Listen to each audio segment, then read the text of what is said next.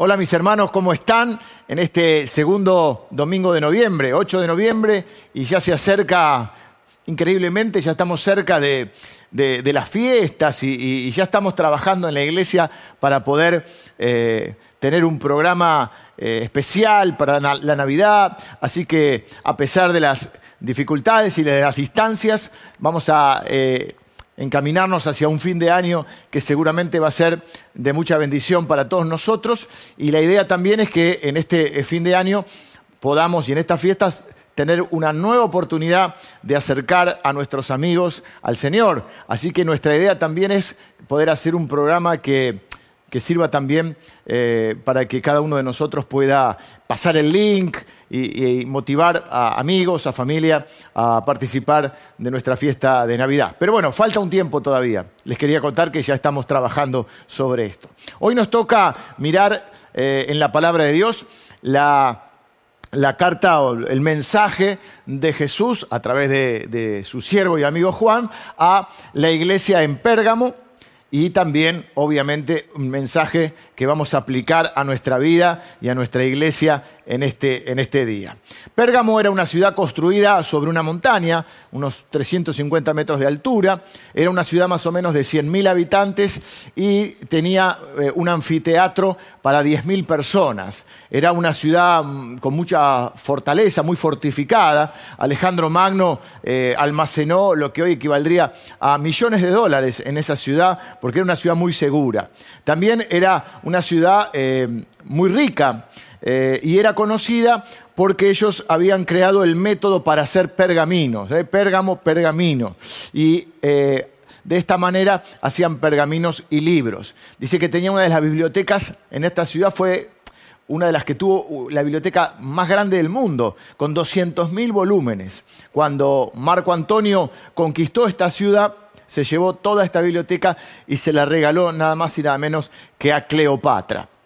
Tenían también el templo de Zeus, eh, el de Atenea en la punta de, de la Acrópolis, y en esta, eh, eh, en esta estaba también la imagen del emperador, a quienes ellos adoraban como Dios. También estaba el templo de Dionisio, el, dios del vino, así que había, había, para todos los gustos, era una ciudad muy politeísta. Y la gente venía de todos lados a justamente a adorar a estos dioses y también era una ciudad muy, diríamos, muy heavy, una ciudad de mucha eh, mucho descontrol, mucha, se mezclaba todo esta, eh, este politeísmo, se mezclaba, en, ese tiempo era muy común mezclarlo con la prostitución, con, cierto, con todos los, digamos, eh, excesos. ¿no? Era una ciudad heavy, como podríamos decir hoy, quizá tal vez Las Vegas o Ibiza. Así era la ciudad de Pérgamo. Y en esta ciudad había una iglesia, y a esta iglesia de Cristo eh, eh, Cristo mismo le escribe esta carta. Dice, escribe al ángel de la iglesia en Pérgamo, el que tiene la espada aguda de dos filos, dice esto. Acuérdense que en cada iglesia Jesús, o a cada carta, cada mensaje de la iglesia, Jesús se presentaba eh, con algún con alguna especie de, característica propia que tenía un significado. En este caso dice, el que tiene la espada aguda de dos filos dice esto. La espada aguda de dos filos nos hace referencia a la palabra de Dios. Lo que está diciendo acá es que Jesucristo es la verdad, de su boca sale la verdad y frente a la cantidad de falsas doctrinas que circulaban en esta ciudad, Jesús hace referencia a que Él es la verdad y que de su boca sale la verdad. Por eso se presenta de esta manera. Es como diciendo, el que escribe es el que tiene la verdad porque de su boca sale la palabra de Dios. Luego, como hemos visto en las, en las, cartas anteriores, hay un reconocimiento. En este caso, el reconocimiento dice así, yo conozco tus obras y dónde moras, donde está el trono de Satanás, pero retienes mi nombre y no has negado mi fe, ni aun en los días en que Antipas, mi testigo, fue muerto por, entre vosotros, eh, fue muerto entre vosotros donde mora Satanás. Eh, pese a que esta gente estaba sufriendo física y espiritualmente, se habían mantenido fieles al Señor. ¿Sufren espiritualmente? Sí, ¿por qué? y, físicamente porque, porque son marginados, son marginados en la sinagoga. Eh, recuerden que el cristianismo nace eh, en el seno del judaísmo, pero en un momento comienza a diferenciarse ya a esta altura eh, de la historia y son segregados en la sinagoga, son perseguidos por el gobierno porque, por no adorar al emperador y también son rechazados por las otras diferentes espiritualidades que obviamente rechazaban sobre todo la, ética y la, manera de vivir que tenían los cristianos. Fíjense que eh, eh, en esta ciudad politeísta adoraban a Dionisio, dijimos a Zeus, a Atenea, al emperador. Había una serie de, cantidad de, espiritualidades y de dioses que no, eh, no concordaban, no coincidían con el cristianismo que es monoteísta, por supuesto, donde decimos que hay un solo Dios verdadero. Y también habla de Antipas, eh, que es un, mártir en particular. La historia dice que, Antipas fue quemado vivo eh, y sirvió como un gran testimonio de fidelidad pese a que le costó la vida. Antipas dice, fue mi testigo fiel, fue muerto entre vosotros donde mora Satanás. Fíjense que dice que en esta ciudad, eh, aquí es donde mora Satanás, donde Satanás tiene su trono. Era un centro de actividad demoníaca, de, mucho ocultismo, de mucha magia, de mucho esoterismo. Y cuando dice que ellos están sufriendo, porque este es un lugar donde Satanás tiene su trono, es posible que se refiera también al, trono de Zeus, ¿eh? Eh, al altar de Zeus, mejor dicho, que era una, eh, un lugar a 300 metros de altura, y, donde la gente lo podía ver desde todos lados, desde muy lejos, era una estructura impresionante y tenías desde el altar como una vista panorámica de todo, de todo el valle de Pérgamo. Dice que este altar de Zeus, esto es, detalle histórico, pero por ahí para darnos una idea de la actividad demoníaca también que había. Dice que Hitler, cuando estuvo en este lugar, se hizo eh, mm, cuando vio este, eh, cómo era este lugar, se hizo construir una especie de, diríamos, de, plataforma o, de estrado para dar sus discursos con la misma, eh, digamos, con la misma perspectiva, ¿no? Es decir, con la misma, replicando un poco este modelo. Así que mucha actividad demoníaca, mucha actividad eh, satánica salía de este lugar. Y era muy difícil para los cristianos. Por supuesto sabemos que podemos confiar en Dios, que Dios tiene todo el poder, pero eso no nos eh, exime del combate espiritual. Eh, así como hay un reconocimiento, y se sé que están sufriendo, que se están manteniendo fieles, hay una corrección que les hace. Y les dice, pero tengo unas pocas cosas contra ti ¿Y, cuáles son estas pocas cosas? Dice que tienes ahí a los que retienen la doctrina de Balaam, que enseña que enseñaba a Balac a poner tropiezo ante los hijos de Israel, a comer de cosas sacrificadas a los ídolos y a cometer fornicación. Y también tienes a los que retienen la doctrina de los nicolaitas, la que yo aborrezco. ¿Cuál es la corrección? Bueno, los corrige por dos cosas, sus creencias y su comportamiento. En cuanto a las creencias, dice, cuidado con la doctrina de Balaam. Balaam es un falso profeta del Antiguo Testamento y también eh, hay una doctrina, otra doctrina falsa que es la de los nicolaitas. ¿eh? la idea es más o menos la misma. Gente que dice hablar de parte de Dios y no es de Dios y lo que dice no es de Dios. Contradicen la palabra de Dios. Y la iglesia debe ser, dice la Biblia, columna y baluarte de la verdad.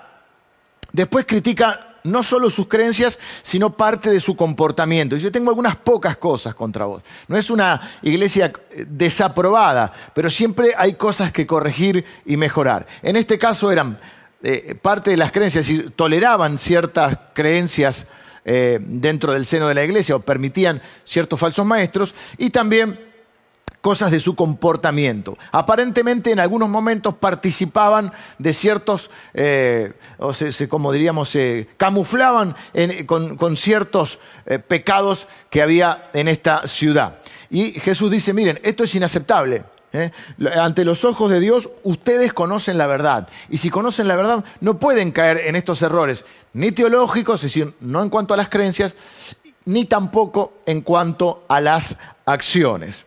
Tal vez justificaban su comportamiento eh, justamente las dos cosas van unidas, ¿no? Lo que uno piensa y lo que uno hace.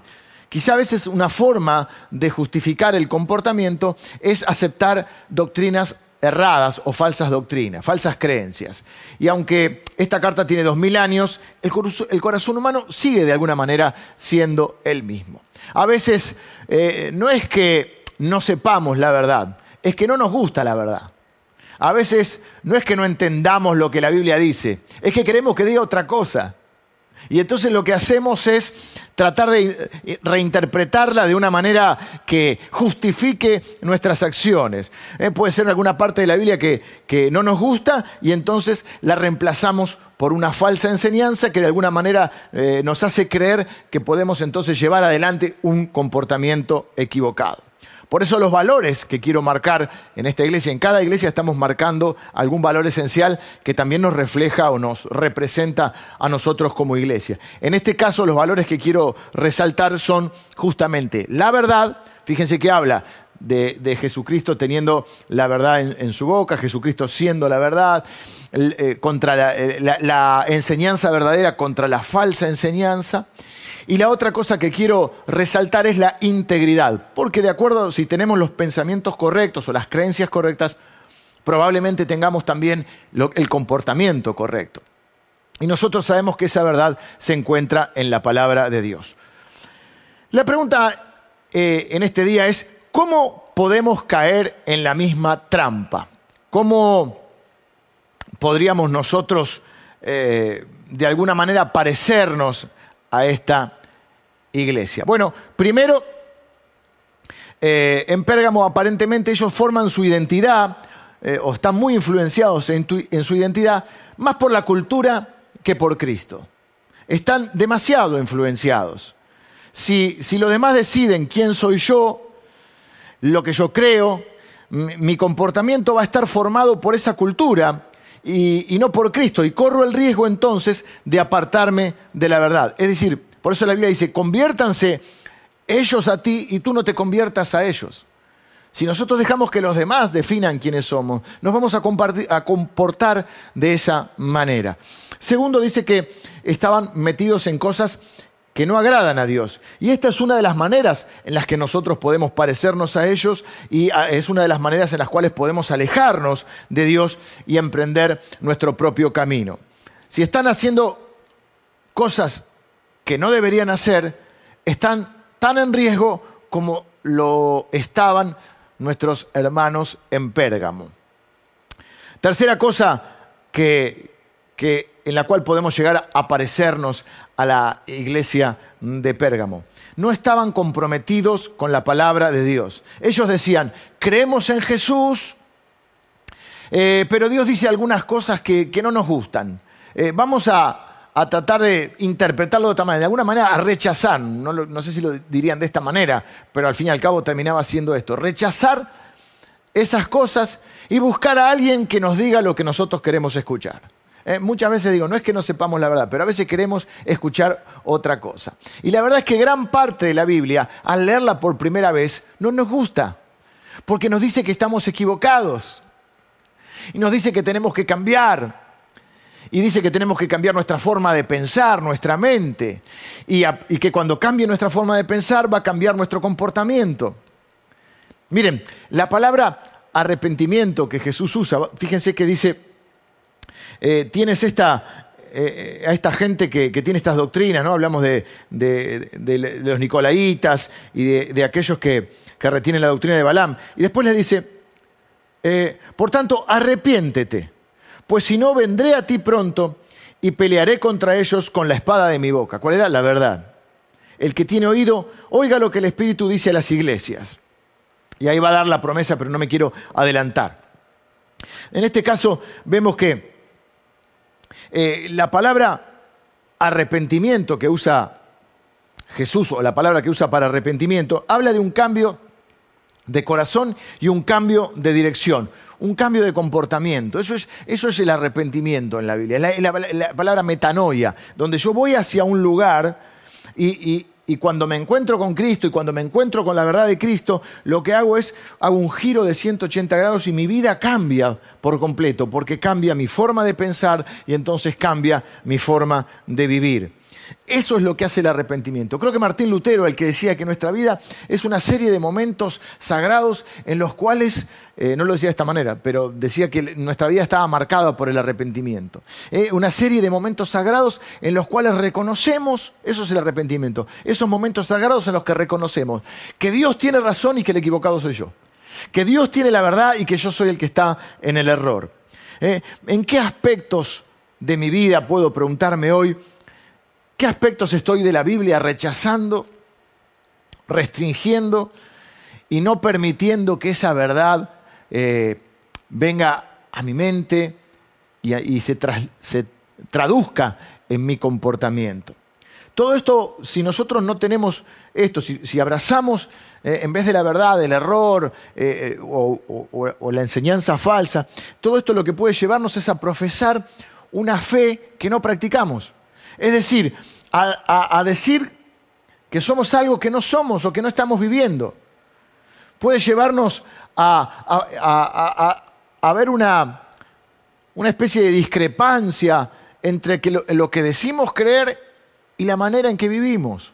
Y esto va a afectar tu fe, puede afectar la fe en la vida de tus hijos, puede afectar incluso la fe en la vida de tus nietos y de tu descendencia, porque ellos están viendo no, no tanto lo que nosotros creemos o decimos, sino más bien lo que nosotros vivimos, lo que nosotros hacemos, nuestro comportamiento. Dicen que no hay una mejor manera de enseñar, casi que no hay otra manera de enseñar que no sea con el ejemplo. Y Obviamente yo no estoy para decir quién es cristiano o no, solo Jesús sabe quién es cristiano o no. Lo que sí sé es que si hay esa discrepancia entre nuestra forma de vivir y, lo que creemos o lo que decimos eh, pensar, siempre es un buen tiempo para el arrepentimiento, siempre es un buen tiempo para regresar a Jesús.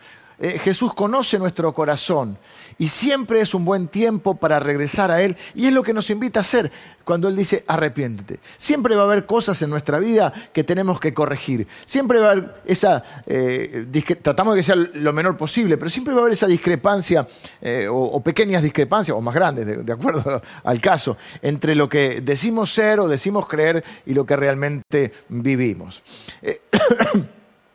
Luego viene el consejo. Jesús les dice, arrepiéntanse. Lo que han estado pensando o lo que han estado creyendo está mal. Y de alguna manera lo que ellos tienen que hacer es dejar de discutir con Dios y empezar a confiar en Él. Esto puede ser difícil para, algunos de nosotros porque en realidad eh, a veces nos cuesta reconocer eh, que estamos equivocados. Puede ser difícil, puede ser incluso hasta un momento eh, crítico en nuestra vida, o un, momento eh, de crisis, al, darnos, al, confrontar eh, la verdad de Dios o cuando Dios nos confronta con algo que no está bien en nuestra vida. Pero también puede ser una oportunidad. Requiere humildad porque empieza con decir, yo soy el equivocado, Dios tiene razón. Pero puede ser una gran oportunidad de dar esos cambios radicales en nuestra vida. Luego hay una advertencia. Le dice, si no, arrepiéntete, pues si no, vendré a ti pronto y pelearé contra ellos con la espada de mi boca. ¿Cuál es la advertencia? Probablemente se refiere eh, eh, la escritura acá cuando habla de la espada de mi boca a Hebreos capítulo 4, cuando dice que la palabra de Dios es viva y eficaz y es más cortante que espada de dos filos. Lo que dice Jesús es que Jesús va a venir con esa espada que es la palabra de Dios a, separar la verdad de la mentira, las creencias correctas de la apostasía, es decir, de, del negar las verdades de Dios o la herejía, eh, que es creer cosas equivocadas y la clave entonces para evitar esto siempre, siempre es ir a la palabra de Dios. La manera de evitar el error en nuestra vida es ir a la palabra de Dios y pedir al Espíritu Santo que nos ilumine, así como eh, inspiró a aquellos que escribieron la palabra de Dios, que ahora sea el Espíritu Santo el que nos ilumine para comprenderla. Luego hay una promesa también. Dice, eh, el que tiene oído para ir, oiga lo que el Espíritu dice a las iglesias. Al que venciere, daré a comer del maná escondido y le daré una piedrecita blanca y en la, en la piedrecita escrito un nombre nuevo, el cual ninguno conoce sino aquel que lo recibe. Así que esta promesa eh, tiene una triple, diríamos, promesa, ¿no? Promete el maná, promete una piedrita y promete eh, una piedrita blanca y promete es que esa piedrita o en esa piedrita tiene un nombre nuevo, o sea que promete un nombre nuevo. Quiero desarrollar esto y ya estamos eh, en la última parte de la enseñanza del día de hoy. Eh, ¿A qué se refiere con, con, el maná? Dice, les daré de comer del maná escondido. Cuando los israelitas, original pueblo de Dios, atravesaba el desierto, en un momento no había comida. Ellos habían salido de Egipto eh, hacia la tierra prometida y no tenían que comer en el desierto. Entonces Dios enviaba eh, de manera sobrenatural una comida que se llamaba el maná, que caía desde el cielo, descendía desde el cielo y que ellos podían, eh, no sé, de alguna manera tendría como una forma especial, pero era como un pan para ellos, ¿no? Y era eh, la manera en que Dios los sustentó, un alimento sobrenatural que Dios les daba. Cuando, cuando Dios le dice al que venciere, eh, hace esta promesa Jesús de, de, darnos del, maná, eh, yo creo que lo que está queriendo decir es, confíen en mí, sean fieles, que yo los voy a cuidar a ustedes. Yo les voy a proveer a ustedes. Yo voy a hacer que ustedes tengan alimento.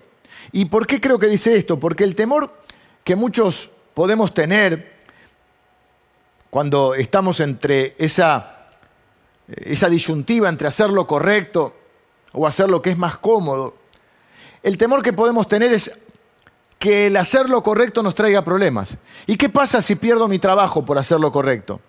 ¿Qué pasa con mi seguridad? ¿Qué, va, ¿Qué va a pasar conmigo? ¿Qué va a pasar con mi familia si yo tomo la decisión correcta? Si obedezco a Dios, aunque eso me traiga inconvenientes o temores. Y lo que Jesús dice, yo sé lo que ustedes están pasando, sé que esta ciudad es complicada, sé que hay un montón de creencias complicadas, sé que hay presiones de todos lados, pero confíen en mí, porque el que se mantiene fiel, ¿eh? el que cree en mí, el que confía en mí, sepa que yo lo voy a cuidar y lo voy a proveer. Y la Biblia de hecho dice que no hay justo desamparado ni su descendencia que mendigue pan. Confíen en mí porque no hay justo desamparado, porque hay maná, hay provisión de Dios para los que confían en Él. También les promete que les va a dar un nombre nuevo, una piedra con un nombre nuevo. Cuando la Biblia nos enseña que cuando nos volvemos cristianos, habla de nacer de nuevo. Dice que nosotros nacemos de nuevo. Y es un cambio tan importante en nuestra vida, este cambio, que muchas veces incluye un cambio de nombre. Eh, Abraham, en el Antiguo Testamento, es llamado por Dios y Dios le cambia el nombre a Abraham.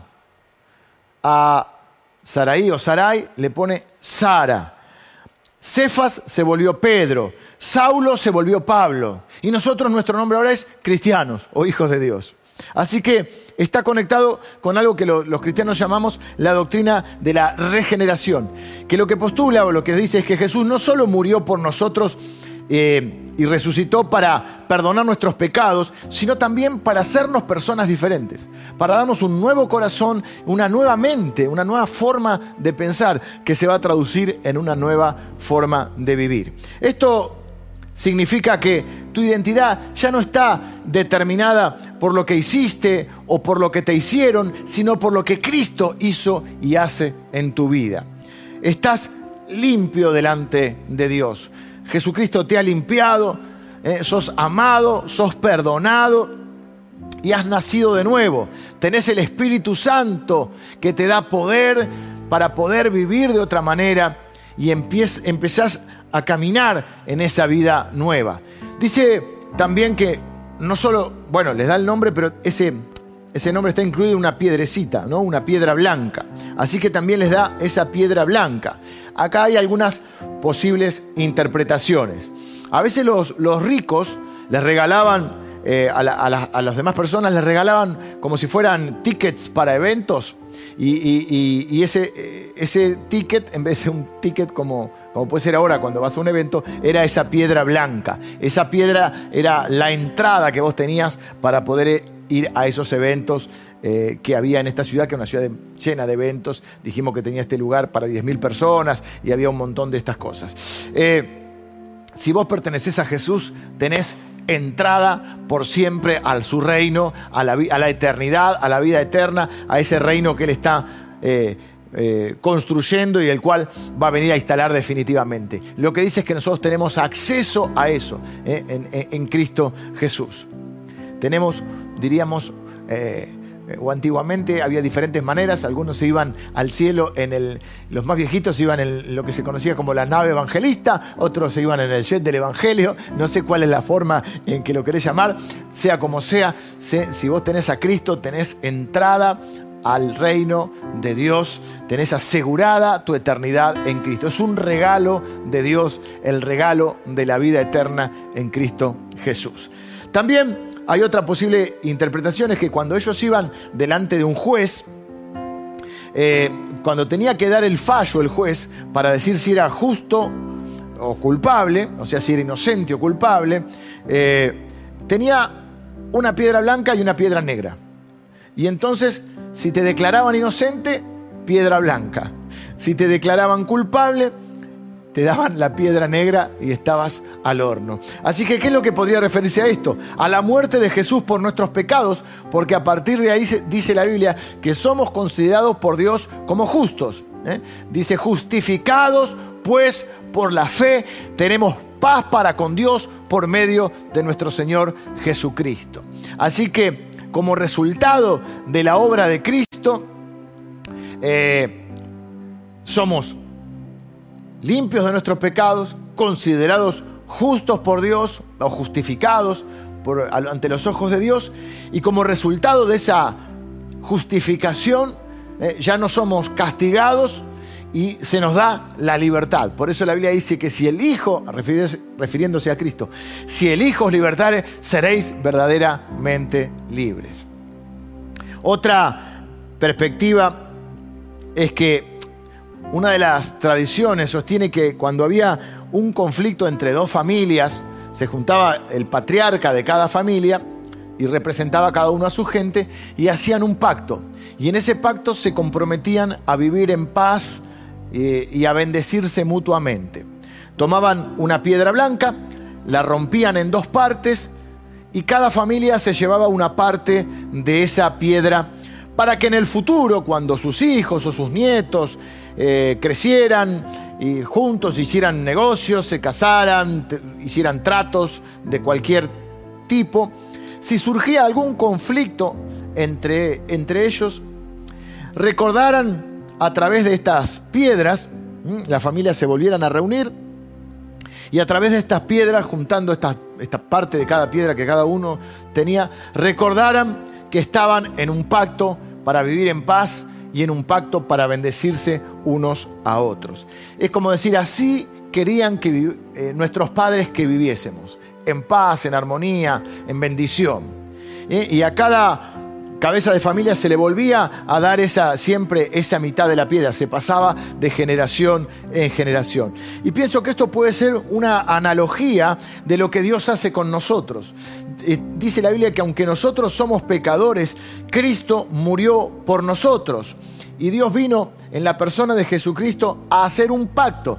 Jesús en la cena con sus discípulos tomó el pan, tomó la copa y dijo, esta, esta, esta copa es, es el nuevo pacto en mi sangre que por ustedes o por vosotros es derramada.